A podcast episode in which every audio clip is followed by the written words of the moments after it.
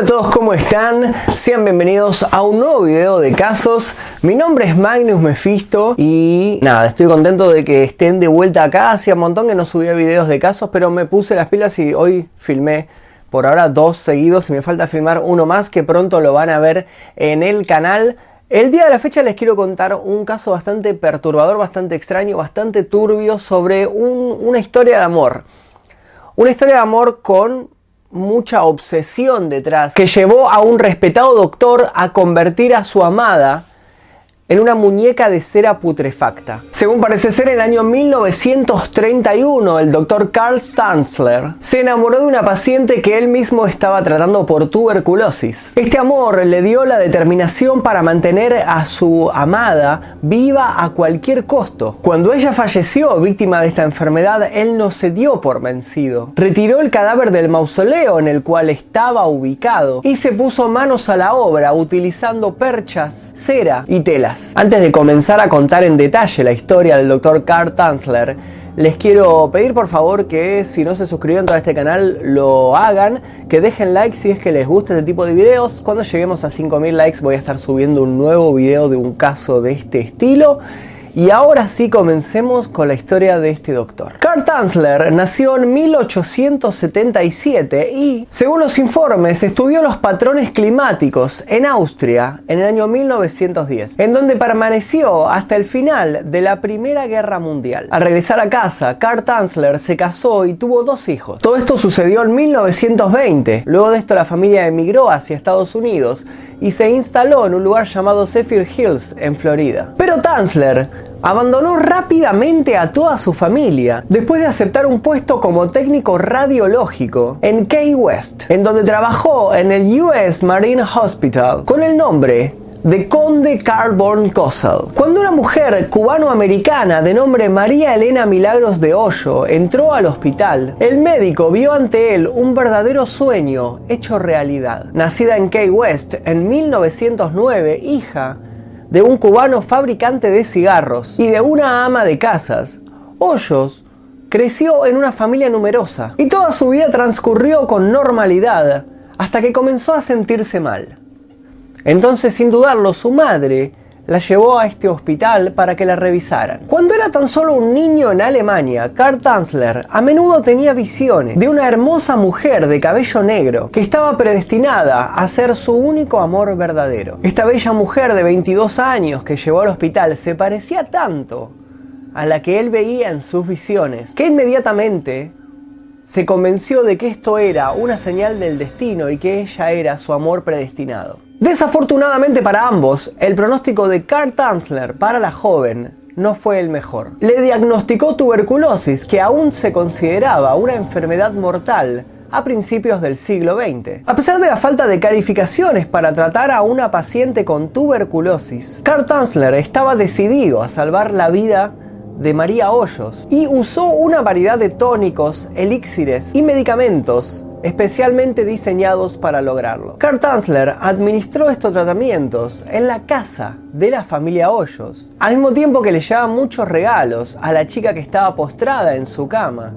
y le declaraba constantemente su amor incondicional. A pesar de sus mejores esfuerzos, Hoyos sucumbió a la enfermedad en octubre del año 1931, dejando a toda su familia y a su obsesionado doctor desconsolado. Carl Tanzler insistió en comprar un costoso mausoleo de piedra en el cementerio de Key West para que allí guardaran sus restos. Y con el permiso de sus padres, contrató a una funeraria para que cuidara el cadáver y lo preparara para encerrarlo en el interior de este mausoleo. La familia jamás pensó ni se dio cuenta que la única llave que abría esta tumba quedaría en manos de Carl Tanzler, quien aprovecharía rápidamente este privilegio, dando inicio a una de las historias más macabras de nuestros tiempos. El doctor Carl Tanzler visitó diariamente la tumba de Hoyos durante dos años, un hábito que se detuvo abruptamente después de que desapareció de su trabajo por razones desconocidas. Si bien sus conocidos consideraban que esta decisión de alejarse de su trabajo del hospital era un cambio brusco y muy drástico. Nadie imaginó el razonamiento que se escondía detrás de esta decisión. En abril del año 1933, Karl Tanzler sacó el cuerpo de María Hoyos del mausoleo. Ya no necesitaría realizar sus visitas nocturnas al cementerio, porque de ahora en adelante ella estaría en su casa. Apenas arribó, comenzó con las tareas de mantenimiento para lograr preservar el cadáver, que al momento de haber sido extraído de la tumba, llevaba ya dos años muerto. Todas estas tareas las realizó dentro de un avión abandonado que él mismo había convertido en un laboratorio ambulante. Allí utilizó varios trucos de bricolage para mantener intacto el cuerpo putrefacto de la joven, incluyendo la colocación de yeso de París y ojos de cristal para mantener la integridad en su rostro, así como perchas y cables para estabilizar su esquelético cuerpo. Llenó el torso con trapos en un intento de preservar la forma original y cubrió su cuero cabelludo con cabello real. Carl Tanzler agregó copiosas cantidades de perfumes, flores, desinfectantes y agentes conservantes para mantener a raya el olor a putrefacción y aplicó de forma rutinaria la cera funeraria en el rostro de Hoyos en un esfuerzo por mantenerla en apariencia viva. Envolvió el cadáver en un vestido, utilizando también guantes, joyas y lo colocó en su propia cama, que compartió con el cuerpo durante los siguientes siete años. Todo el pueblo empezó a hablar de ese extraño hombre solitario que a menudo solía entrar a las tiendas y comprar ropa y perfumes para mujeres que nadie conocía.